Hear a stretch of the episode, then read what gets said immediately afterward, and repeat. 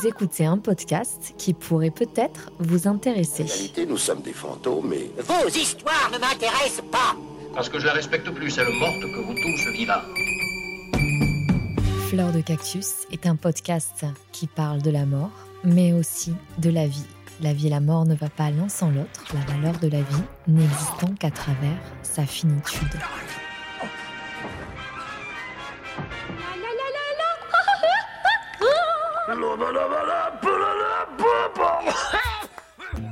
Comment l'acceptation de la mort pourrait nous permettre de mieux appréhender notre vie et plus précisément de transformer la façon dont on vit, dont on aime et dont on décide. Je suis Susanna Darcambel, créatrice de ce podcast, et je vous souhaite une très belle écoute. Euh, avant, j'attendais la validation sociale euh, quand j'avais la vingtaine en me disant, et, en fait, le bizarrium, le nom est tiré du fait qu'on me disait que j'étais bizarre, alors que Mmh. maintenant, c'est. C'est étonnant d'ailleurs parce que maintenant, plus le sujet intéresse et moins on trouve ça bizarre, alors que moi, il y a 10-15 ans, tout le monde trouvait ça absolument abominable. Et puis à ton âge, c'est vrai qu'à Oui, ouais, à t'étais 23 très ans, jeune. euh, ouais, 23 ans, on se demandait un peu, quoi. On disait, mais elle a pas fini sa crise d'ado, ou. euh, Enfin, voilà. Et donc, du coup, bah non, ça a été assez naturel, mais il a fallu vraiment que je prenne confiance en moi. Et le bizarrium m'a aidé à assumer qui j'étais. Et là, ça a été le déclic. Et j'ai dit, non, mais en fait, je m'en fiche de ce que les gens y pensent. Euh, J'y vais. Si ça marche pas, tant pis. Si ça intéresse que 5 personnes, tant pis. Mais je continue, quoi. voilà. Pour ce nouvel épisode de Fleur de Cactus qui met en lumière un nouveau récit de vie, je vous propose de découvrir Juliette Caz. Elle est youtubeuse, blogueuse style, chercheuse indépendante et tout récemment maîtresse de cérémonies funéraires. Bref, ses activités professionnelles sont axées exclusivement sur l'étude de la mort à travers un prisme anthropologique et archéologique. Aujourd'hui, un peu d'archéologie avec l'histoire d'un chiropracteur, Monsieur Don. Vous pouvez retrouver toutes ces vidéos sur sa chaîne YouTube Le Bizarréum qui compte bientôt 50 000 abonnés, où elle raconte différents rites funéraires à travers le monde, où elle explique l'origine d'objets funéraires ou encore l'histoire autour de fouilles archéologiques ayant marqué l'histoire. C'est en faisant mes recherches sur la thanatologie, l'étude de la mort, que je suis tombée sur son blog qui s'appelle aussi Le Bizarréum, où elle regroupe toute l'actualité autour de ces différentes découvertes réalisées sur le terrain. Alors euh, moi, jusqu'à il y a quelques années, je savais pas vraiment que la thanatologie existait parce que euh, même dans le milieu universitaire, j'étais un petit peu toute seule dans mon, dans mon, dans mon monde. C'est-à-dire que quand j'étudiais l'archéologie et l'anthropologie, déjà autour de moi, personne voulait se spécialiser dans le funéraire. Donc euh, bah, moi, j'étais un peu toute seule dans ma promotion euh, universitaire à vouloir faire ça. Et euh, le problème, c'est que mon université n'était pas du tout euh, versée là-dedans non plus. C'est-à-dire qu'il y a certaines universités qui sont plus ouvertes sur le sujet euh, de l'archéologie funéraire et de l'anthropologie biologique. Mais moi, où j'étais, non. Donc, il a fallu que, que, je, que je cherche beaucoup de mon côté. Sauf qu'à l'époque où j'étais étudiante, il y avait beaucoup moins de choses sur Internet que maintenant. Donc, bah, moi, j'ai fait mon petit parcours comme j'ai pu. C'est-à-dire que euh, j'ai fait mes fouilles archéologiques. À côté de mon cursus, euh, j'orientais mes lectures vers ce qui m'intéressait. Euh, et petit à petit, voilà, je me suis orientée vers ça. Donc, euh, ça m'a attiré bon, du point de vue de l'archéo et de l'anthropo. Mais à l'époque, même si on avait des historiens de la mort euh, qui dataient d'il y a déjà quelques décennies, c'est vrai qu'à l'université, on nous enseignait très, très peu euh, ce sujet-là. Et donc, il a fallu bah, du temps, c'est-à-dire que moi, j'étais étudiante il y a 10 ans, et euh, déjà plus de 10 ans, et, euh, ça passe vite. Et en fait, il a fallu, bah, il y a 4-5 ans, pour me rendre compte que euh, voilà, il y avait une possibilité peut-être de parler de ce sujet-là du point de vue scientifique, mais euh, ça faisait partie quand même d'un sujet de niche où les chercheurs étaient assez discrets. Donc voilà, il a fallu constituer quand même pour moi un réseau euh, là-dessus. Et euh, bah, maintenant, ça va, vu qu'il y a Internet, les réseaux, etc., c'est plus facile de communiquer. Voilà mon chemin un petit peu par rapport à la thanatologie. Et tu as créé donc le Bizarréum C'est ça. en 2017, C'est ça, ça, voilà. Donc un média sous forme de blog, un média death style. D'ailleurs, j'aime beaucoup le, le jeu de mots. Oui. Et, et justement, est-ce que vivre avec la mort est un style de vie salutaire dont tu souhaites faire la, la promotion? Alors non, pas forcément dans le sens où euh, moi-même, je, je, vis avec la mort de par mes recherches, etc. Euh, mais chez moi, par exemple, vous trouverez très peu d'allusions à la mort, c'est-à-dire que, euh, en fait, j'ai remarqué au fil de mes recherches et au fil de mon expérience professionnelle dans le milieu, il y a différents types d'adeptes, on va dire, euh, d'intéressés autour de la mort. Il y a ceux qui vont vraiment en faire un art de vivre, euh, qui vont avoir ça chez eux, qui vont le mettre en exergue, qui vont s'intéresser au symbolisme. Pour autant, ces personnes qui vont s'intéresser au symbolisme sont peut-être juste incapables d'aller travailler avec les défunts directement. Moi, je fais partie de la deuxième catégorie, c'est-à-dire que bon, même si euh, chez moi il y a deux trois choses qui qui rappellent forcément la mort, c'est assez minime. Et par contre, je fais partie de ces gens qui sont plus aptes à venir travailler avec les défunts au quotidien euh, que d'en apprécier le symbolisme. Voilà. Hmm, moi, je suis plus de la première catégorie, je crois.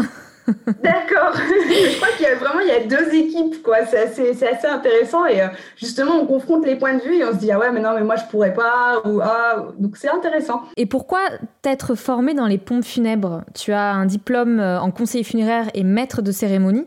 Et j'aimerais te demander comment cette idée a germé en toi, mais avant, est-ce que tu peux nous dire en quoi ça consiste? Pour travailler dans les pompes funèbres, la plupart des postes, il faut un diplôme national. Euh, pour être conseiller funéraire et maître de cérémonie, bah, il faut aussi avoir un diplôme. Donc euh, ça, se, ça se passe en fait grâce à des formations, donc une partie théorique et une partie pratique, et après on passe l'examen devant un jury et à l'écrit, sachant qu'il y a une note minimale qui nous fait euh, annuler en fait notre participation si on n'est pas assez bon. Donc, euh, si c'est éliminatoire, donc c'est quand même assez strict. Euh, et donc, à ce moment-là, bah, quand on suit ces formations, on est aussi en stage sur le terrain et on va apprendre, eh bien, pour la partie conseiller funéraire, bah, l'aspect bureau, soins avec les familles, accompagnement, logistique des convois, logistique des funérailles. Si on a accès à une partie technique, comme ça a été le cas pour moi, ben, moi, je faisais le suivi des défunts de A à Z. Donc, j'allais les chercher, je les installais en chambre froide. Le lendemain, je voyais le thanatopracteur. Je lui disais, bah oui, bah, j'ai une photo de la personne, il faut la coiffer comme ça. Euh, la famille n'aime pas ci, n'aime pas ça, il faut lui mettre tel bijou. Voilà. Le conseiller funéraire, il peut avoir plein de, de facettes différentes. Il y a des gens qui ne verront jamais un défunt parce qu'ils n'ont pas de salle technique à proximité. Et puis, bah, le, maître de cérémonie, c'est celui qui va faire la cérémonie et qui, du coup, va accompagner euh, le défunt et la famille euh, jusqu'à la, jusqu'à la crémation ou jusqu'à l'inhumation. Donc là aussi, c'est un rôle assez important parce que bah, tout le monde nous regarde. Donc, on n'a pas intérêt à se tromper et surtout, on n'a pas intérêt à, à, cafouiller sur certains éléments. Et je pense notamment au prénom, aux détails. Donc, euh, voilà, ça demande une, une attention de chaque instant euh, et aussi au niveau de l'organisation des gestes du convoi de porteurs, parce que voilà, on n'est pas tout seul dans le monde du funéraire, on est plusieurs à travailler ensemble. Donc voilà, c'est vraiment organiser tout ce petit monde pour que tout se passe bien. Donc du coup, bah, moi j'ai décidé de faire ce diplôme. Pourquoi? Bah, En fait, quand j'étais plus jeune, j'aspirais à travailler dans les pompes funèbres. C'était un rêve, sauf qu'à l'époque, on ne nous disait pas en conseiller d'orientation que euh, euh, on pouvait travailler dans les pompes funèbres. Enfin, je veux dire, moi, c'était pas, pas du tout envisageable. Mes parents savaient depuis que j'étais jeune que je voulais faire ça, mais ils m'ont dit plutôt, bah, essaye de voir via d'autres études peut-être un peu plus longues, parce qu'on était à une époque où on valorisait beaucoup les études universitaires, euh, assez longues. Donc, du coup, ils m'ont dit, essaye de voir si tu peux pas te rapprocher de la mort autrement. Donc, euh, j'ai attendu d'avoir 30 ans et la maturité nécessaire. Les épaules pour le faire temps, un surtout, métier. Voilà, pour, pour, aller passer le diplôme sans euh, justement dépendre de qui que ce soit et à ce moment-là faire vraiment ce que je veux. j'ai choisi la période euh, de l'année dernière. Pourquoi? Parce que, ben, en plus, avec le Covid, c'est vrai que c'était l'occasion de venir euh, apporter des mains en plus au niveau logistique et au niveau sanitaire, parce que voilà, il y en avait vraiment besoin à ce moment-là. Donc cette idée, euh, enfin comment tu as tu as décidé de sauter le pas en fait et de, de te former là-dedans? C'était vraiment juste parce que là c'était l'instant idéal pour le faire? Oui, euh, plus jeune en fait, je n'aurais pas eu, euh, je pense, la, maturité de le faire. Et puis aussi à titre personnel, il faut prendre du recul sur soi pour voir si on a des choses à traiter ou pas. par rapport à ce sujet-là, c'est-à-dire que moi j'ai vu en formation des gens au bout de deux jours qui craquaient et ne supportaient pas l'idée de certains deuils difficiles, qui n'avaient pas réglé de problème avec eux-mêmes. Donc, euh, je pense qu'il faut vraiment réfléchir à deux fois avant de se lancer et savoir est-ce que je vais dans les pompes funèbres pour me soigner moi ou est-ce que j'y vais pour aider les autres? Si la première réponse est la bonne, à ce moment-là, il faut attendre encore et continuer à travailler sur soi. Euh, parce que sinon, ça peut aller que à la catastrophe et on ne peut pas se permettre dans les pompes funèbres euh, d'absorber la douleur des autres ni de faire des transferts. Alors des fois, c'est pas facile, mais nous, on est là pour accompagner, pas pour faire éponge. Donc il faut vraiment y aller. C'est ça justement, j'allais en venir là. Comment, comment, on fait pour canaliser la, la charge émotionnelle qu'il y a autour d'un tel métier? Parce qu'alors, euh, il faut euh, traiter avec les familles endeuillées, la, toute la tristesse qu'il y a euh, autour d'elles bah, La formation est là pour ça, euh, c'est-à-dire qu'on a des parties qui sont liées à la psychologie du deuil. Il faut savoir du coup qu'on a euh, le, travail de deuil vient après le processus de deuil, donc le travail, lui, il est volontaire, tandis que le processus, lui, c'est quelque chose de naturel, le choc, etc. Voilà, on a différentes phases, bien sûr, dans le deuil, et ça, bah, c'est la première chose qu'on nous explique. mais nous, en tant qu'individus extérieurs, on doit garder vraiment la tête froide. Euh, et euh, bah, je sais pas si on est si on est un peu ému, euh, on va on va se pincer un peu la main discrètement, regarder euh, les dalles au plafond et on va attendre que ça passe. on n'est pas du tout à l'abri de ça et même avec les années, d'après mes, mes collègues, il y a des fois c'est difficile parce que soit ça nous renvoie à nous-mêmes, soit parce que euh, l'émotion est très forte, et encore plus quand c'est des morts, euh, soit très violentes, soit accidentelles, euh, ou bah, bien sûr l'angoisse de tout le monde, les enfants. Donc ça, c'est des choses, on nous prépare en amont, mais il y a des personnes qui s'y habituent jamais, et de toute façon, la mort, on a beau travailler avec et la côtoyer tous les jours, on ne s'y habitue pas vraiment. Voilà. Mais un maître de cérémonie m'avait dit qu'il mettait plusieurs jours après euh, une cérémonie. C'était pas quelque chose d'anodin, même si euh, j'imagine que dans certaines pompes funèbres, après ça aussi c'est notre discussion, des pompes funèbres type euh, coopérative funéraire n'ont pas du tout le même système de fonctionnement qu'une pompe funèbre classique. Mm. parce que l'humain est au cœur de la vision de la coopérative, alors que dans une pompe funèbre, c'est un peu, c'est plutôt le capital. Bien sûr. Mm. Euh, donc après, oui, j'imagine que le laps de temps laissé au, au, maître euh, ou à la maîtresse de cérémonie dépend aussi euh, de l'institution, de l'entité avec laquelle il travaille, quoi. Ah bah c'est sûr que si on a deux, deux enterrements dans la journée, un le matin, un l'après-midi, bah faut, faut être carré, quoi n'a pas le temps de s'épancher sur nos propres émotions. Je veux dire, c'est pas possible. Si on doit avoir la tête partout pour réfléchir au bon fonctionnement de notre convoi et à sa logistique, c'est pas le moment de penser à, à la cérémonie de ce matin. Euh.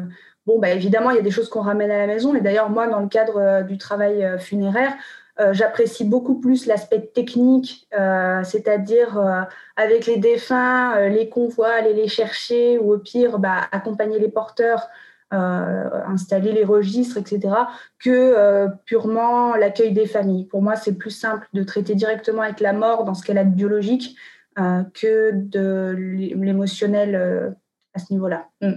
Tu as dit au début de cet entretien que tu as toujours été fascinée par, par la mort depuis petite. Comment c'est né ça, cet attrait pour, pour la mort et d'en avoir fait, d'avoir canaliser toutes tes activités autour de, ce thème-là ben, euh, Mes parents, ils m'ont dit que très très tôt, il y avait un intérêt vraiment poussé pour ça.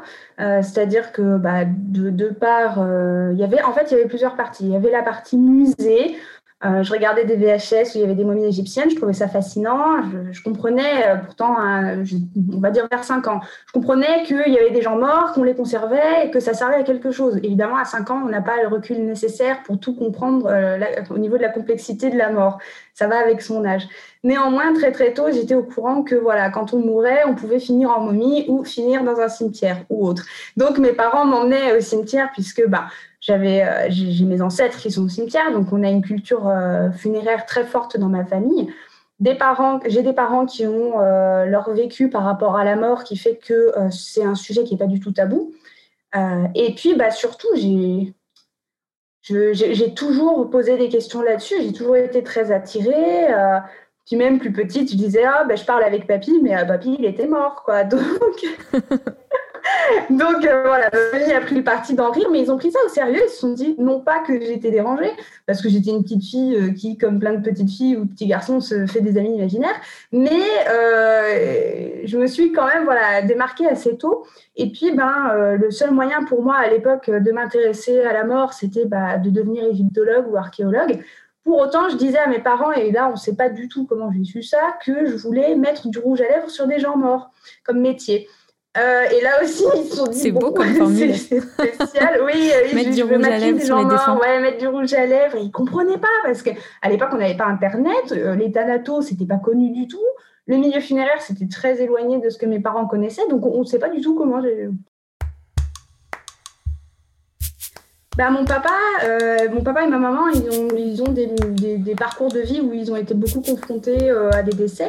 Mon papa, il, est guide de haute montagne. Donc, euh, lui, tous ses copains sont morts dans les années 70. C'était des époques très particulières dans la haute montagne où on n'avait pas les mêmes équipements que maintenant. C'était très, encore très expérimental sur certains abords. Donc, du coup, bah, lui, la mort, il la connaît d'un point de vue personnel et du, point de vue de ses amis qui, ne sont plus là. Euh, et donc, du coup, j'ai toujours baigné dans euh, cet univers de l'alpinisme et de l'himalayisme, pardon, où euh, j'adore m'entretenir avec les, alpinistes parce qu'ils ont, ils ont des réflexions sur la mort qui sont extraordinaires. Non seulement parce qu'ils savent qu'elle est là, leur but c'est de l'éviter, mais ils savent que dans tous les cas, elle peut frapper quand même, que la nature sera plus forte. Et en même temps, ils ont ce côté ça y est, je suis arrivée en haut, euh, j'ai envie de rester, mais je sais que si je reste, je meurs. Donc il y a, y a, vraiment. Ouais, c'est une drogue. Ah ouais, il y a une mentalité super étrange et moi, ça m'intéresse mm. beaucoup euh, à ce niveau-là. Donc euh, oui, du côté de mon papa, c'est ça, c'est depuis que je suis petite que, que, je connais ça. Et puis ma maman, elle, elle est très versée aussi dans d'autres philosophies. Donc du coup, voilà, j'ai un, environnement qui était favorable à, à l'ouverture d'esprit à ce niveau-là. Tu as écrit un livre que j'ai acheté, que j'ai adoré, que j'ai trouvé super, qui s'appelle Funèbre Tour du monde des rites qui mène vers l'autre monde. Quelle est la genèse de ce livre? Ben, Moi, j'ai toujours voulu écrire. Euh, c'est quelque chose qui. Enfin, j'avais toujours dit que j'arrêterais le bizarrium le jour où je publierais un livre, et au final, c'est arrivé super tôt.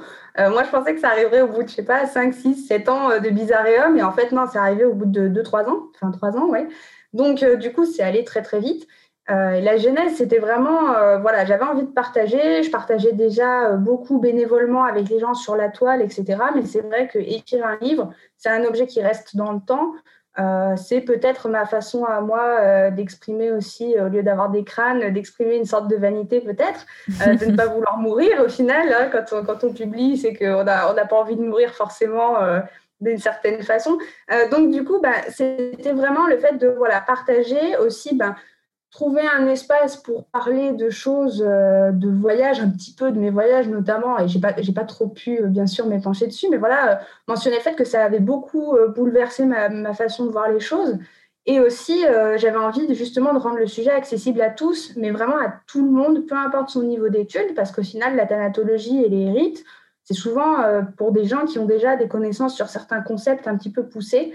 Donc voilà, j'avais vraiment envie de m'adresser à tout le monde, et au final, tout le monde enfin beaucoup de gens à trouver euh, un écho en fonction de ses connaissances et en fonction de ses intérêts dans le livre. Donc j'étais plutôt contente. Moi, ce qui a fait écho, c'est euh, le rituel euh, ben, funéraire au Tibet. J'ai vécu au Népal pendant plusieurs années et, et c'est vrai que quand j'ai découvert cette, ce rite funéraire qui, qui, est haut en couleur et qui peut paraître hors norme et cinématographique et visuel et ça n'existe pas, mais en fait si ça existe.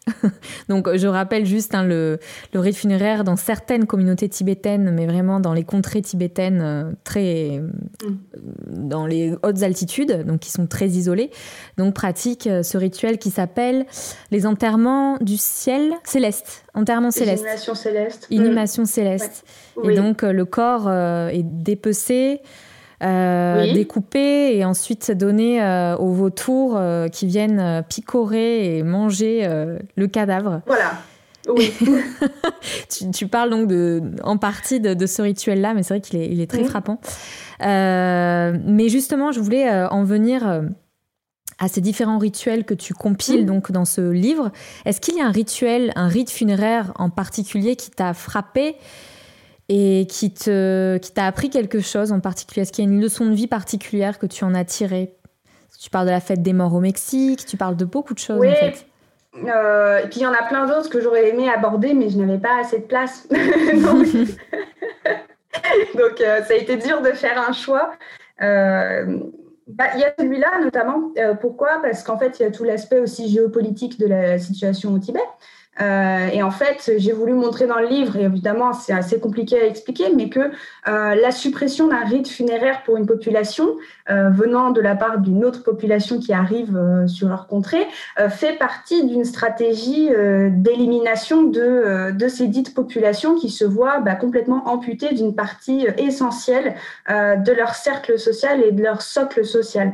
et ça, j'ai voulu un petit peu l'expliquer, de voilà, dire, bah oui, mais en fait, le jour où on a interdit de faire des inhumations célestes, ça a été très problématique. Euh, et ça a été problématique aussi, bah voilà, si on veut faire mourir une, un groupe social, enfin un groupe d'individus, on leur hmm. enlève un rite important. Donc, euh, pour certains, ça va être lié à la naissance, d'autres, ça va être lié au mariage. Et puis, enfin, la mort, ça, c'est quelque chose qu'on retrouve absolument partout.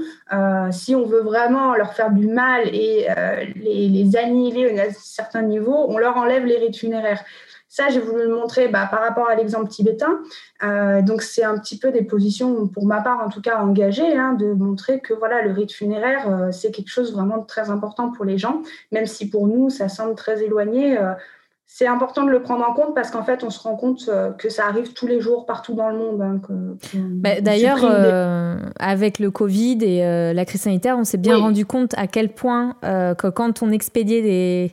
le rite funéraire, les mmh. funérailles, ça avait un impact euh, délétère sur les familles endeuillées, quoi. Et puis, bah, en même temps, c'est un privilège de se rendre compte à l'heure actuelle euh, de l'impact de ce type de suppression euh, dans, dans, l'organisation sociale, parce qu'il y en a qui le vivent depuis des centaines d'années, de façon récurrente. c'est aussi, bah, on, a, on a la naissance de tous les syncrétismes, du moment où on a mis une religion sur une autre on a essayé de faire des mélanges euh, de ces deux religions pour essayer de coller au rite ancien.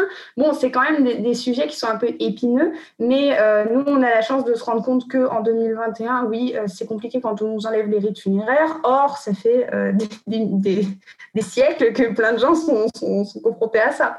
Je suis vraiment adepte du fait de, mettre en avant le fait que, par exemple, on a pour les rites funéraires, et je trouve pas assez, on a toute une liste du coup à l'UNESCO de, tout ce qui est euh, immatériel en termes de patrimoine. Les rites funéraires, on n'en a que très peu qui sont dans les listes. Euh, bah, il y a le Mexique, enfin, et encore, c'est pas vraiment un rite funéraire quand on parle del Dia de los Muertos, c'est une célébration.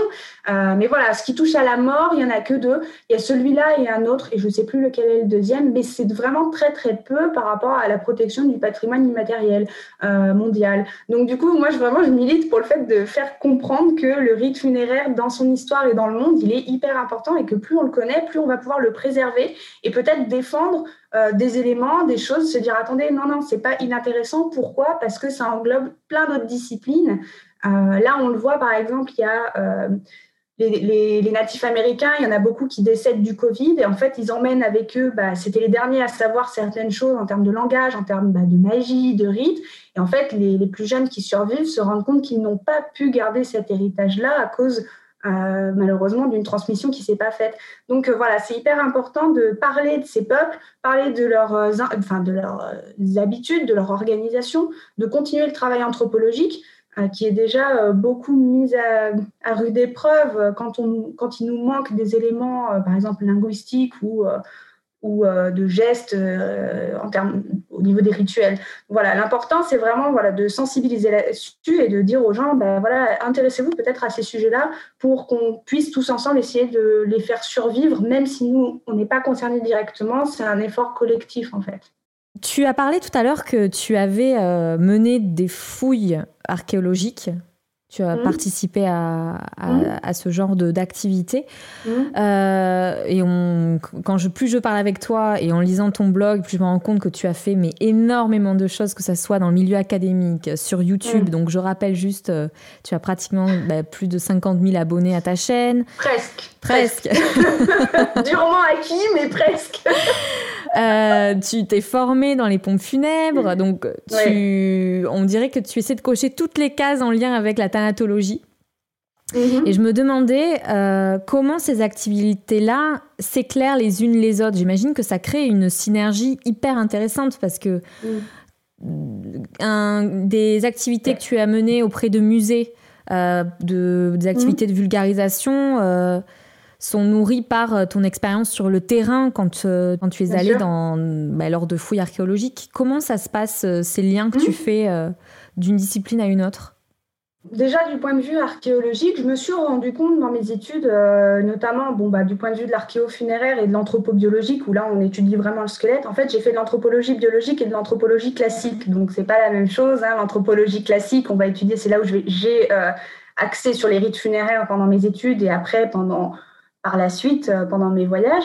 Et euh, l'anthropologie biologique, c'est ce qui va s'accorder avec l'archéologie funéraire. C'est histoire de pouvoir comprendre ce que les os nous disent, euh, grosso modo. et en fait, je me suis rendu compte, il y a, bah, au fil de, mes études, puis de mes expériences et maintenant, que plein de, mes petits camarades d'anthropologie biologique avaient certes déjà vu plein de squelettes, puisque c'est leur métier, mais ils n'avaient jamais vu un vrai mort, en fait. Et je me suis dit, waouh, je me suis dit, mais comment comment on peut travailler sur la mort si on ne voit pas euh, à quoi ça ressemble du, début jusque bah, voilà, les premières heures, les premiers jours. Je me suis dit, bon, euh, l'apport de la, formation en funéraire était hyper, euh, hyper bah, complémentaire. même si voilà, c'était complémentaire sur plein de points. et j'en parlerai dans, dans, mon prochain livre, justement, que ça a éclairé plein de choses. et puis surtout, en fait, euh, à force, j'arrive mieux à savoir comment les gens euh, réagissent. Ils vont pas avoir du tout la même réaction face à un mort archéologique, face à un mort normal, enfin normal entre guillemets récent.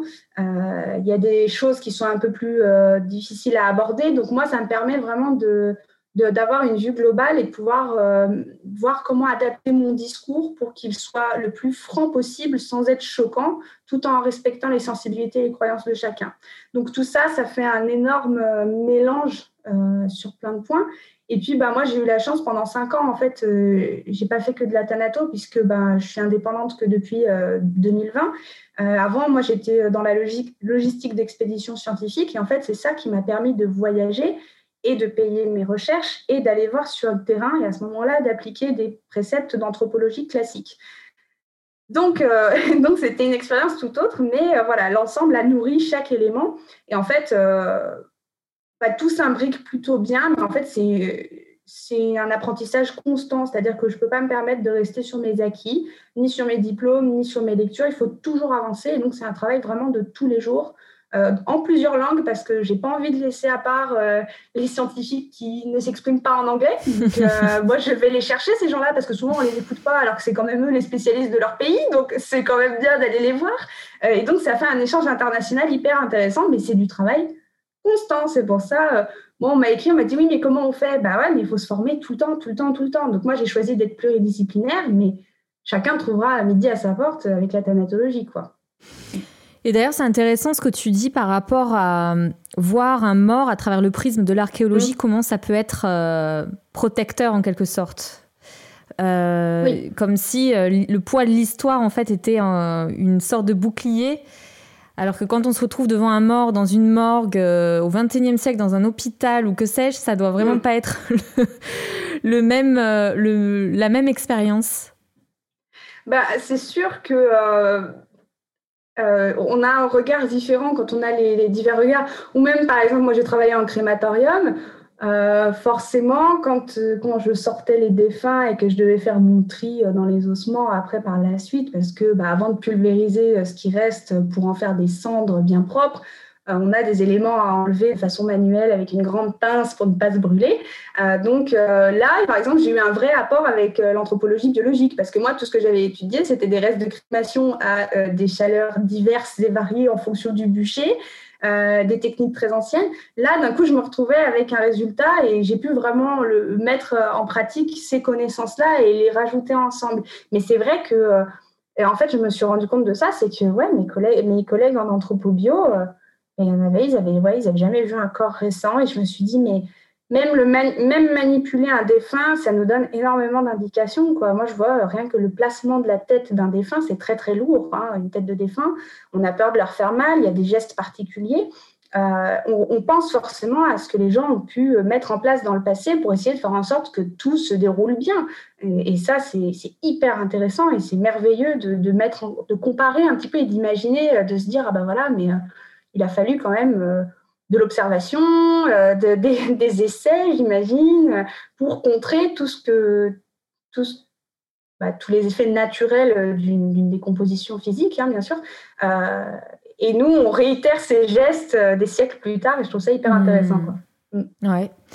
Non, mais c'est passionnant. Au cours de mes recherches, j'ai constaté qu'il y avait une sorte de crise autour du rituel funéraire laïque, euh, notamment avec le recul de la religion. Et on le voit, donc il y a des chercheurs aussi qui ont euh, souligné ce phénomène-là, c'est que les enterrements laïques sont très pauvres en termes de gestes euh, sacrés. On n'a pas d'outils pour dire au revoir à son défunt si on n'est pas euh, spirituel ou si on n'a pas de religion. Mm. Et par exemple, je prends l'exemple de l'incinération.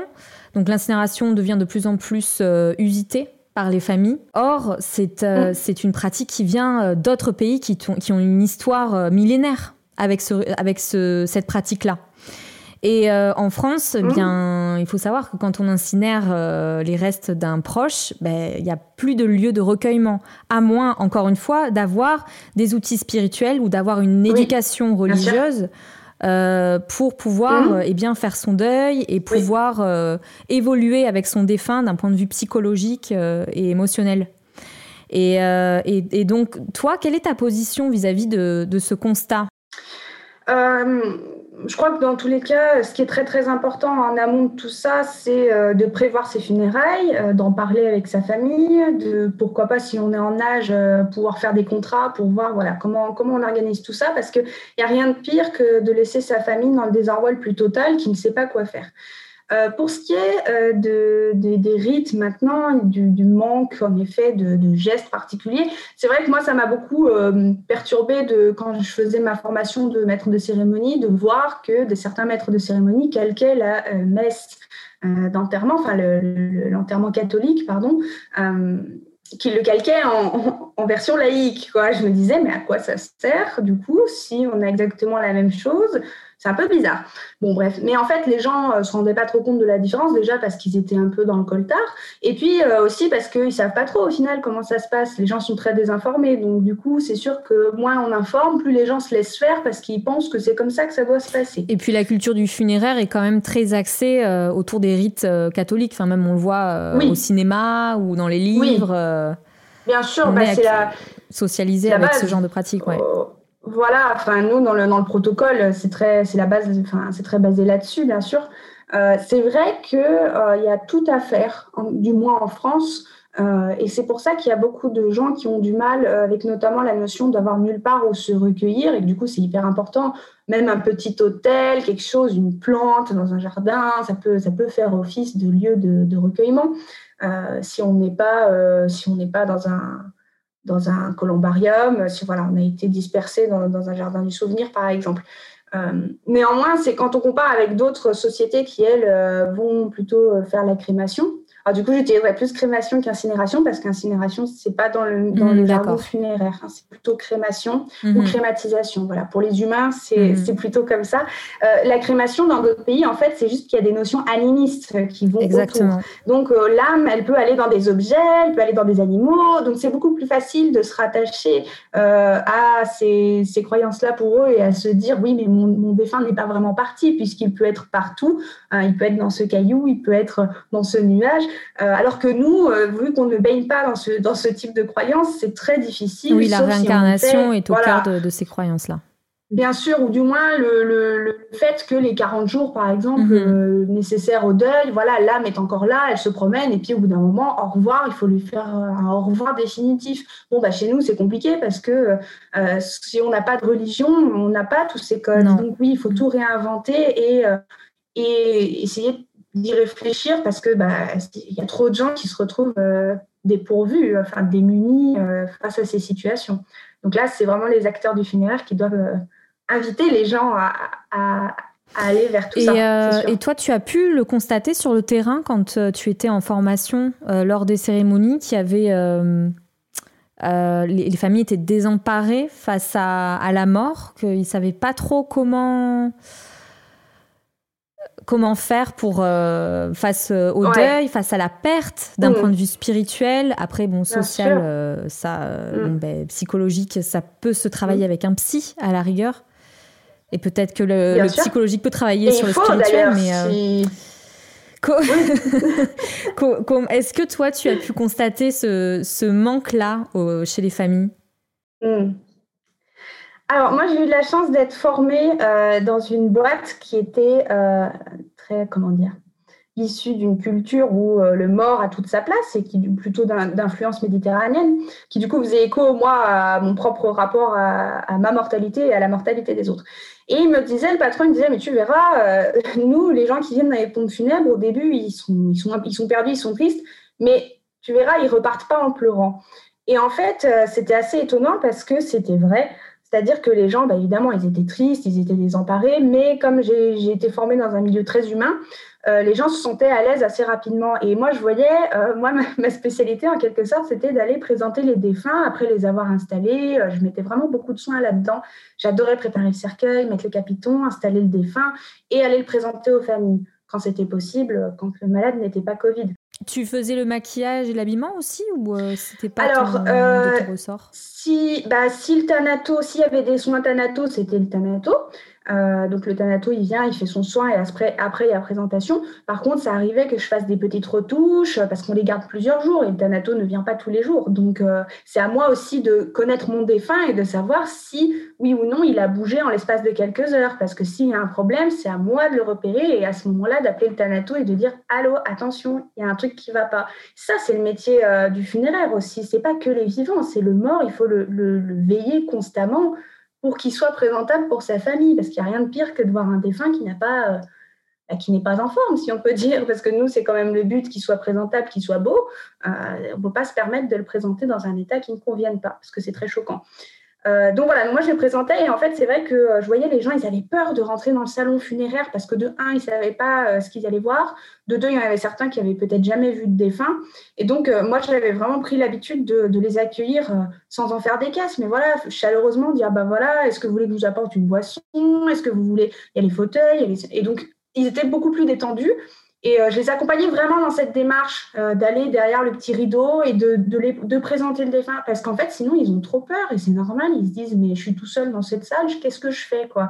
Donc, moi, le but, c'était vraiment de, les accompagner et qu'ils se sentent euh, à l'aise. Et au final, ben, ils, ils, étaient super contents, en fait, de, bah, que ce soit moins protocolaire que ce qu'on a l'habitude de voir. Quoi. Donc, vraiment voir ça de façon naturelle. Et au final, les gens, au fur et à mesure, je voyais des jours, ils se détendaient, c'est-à-dire qu'après, c'était bientôt Noël, donc ils apportaient des décos, ils apportaient des guirlandes à mettre à, à côté du défunt, on a eu des mini-sapins. Bon, voilà, les gens, ils commençaient à se détendre petit à petit. Et du coup, ils ont pris possession du salon funéraire, alors qu'à la base, ils n'avaient pas du tout envie de rentrer. C'était étonnant. Est-ce que tu as étayé une philosophie de vie euh, issue de, bah, de ce mode de vie euh, très euh, death style, comme, comme tu le dis dans ton média? Je suis une personne très stressée, hein. je suis très stressée par le temps qui passe, comme beaucoup de gens. Et moi, je fais partie de la catégorie, de, pas de ceux qui ont peur de mourir, mais de ceux qui ont peur de vieillir. Donc, c'est hmm. encore un autre problème. Là aussi, il y a plusieurs équipes. Hein. Il y a ceux qui ont peur de vieillir et de mourir un peu moins, et ceux qui ont très peur de mourir, mais de vieillir, ils s'en fichent un peu. Moi, je fais partie de la première catégorie. Euh, donc, du coup, c'est un autre travail à faire sur moi-même. Par contre, c'est vrai que en fait, j'ai envie de dire, ça dépend aussi à quel point on a été familiarisé avec la mort, en fait. Hein.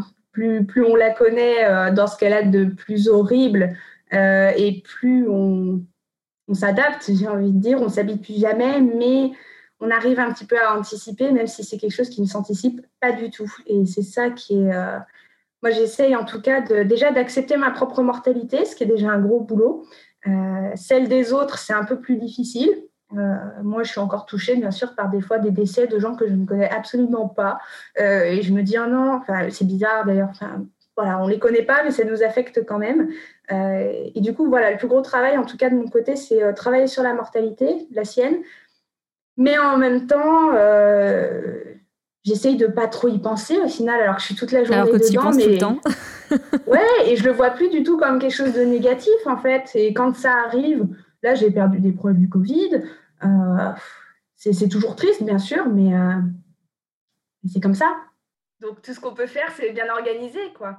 Mais est-ce qu'il y a des, lectures euh, en lien avec des, la sagesse occidentale ou orientale ou hmm. Une philosophie en particulier qui t'apaise ou dans laquelle tu peux trouver une inspiration pour mener à bien ta vie? Euh, ben, j'ai envie de dire que je pioche un peu partout, c'est-à-dire que je vois plein de choses positives dans plein de, de sagesses différentes. C'est un travail très très long aussi de se renseigner sur les diverses philosophies. euh, des diverses sagesses qui existent parce qu'il y a des concepts qui nous sont totalement étrangers. Et moi, j'ai des souvenirs d'avoir lu le livre des morts tibétains et de l'avoir lu six fois et d'avoir pris des notes à chaque fois.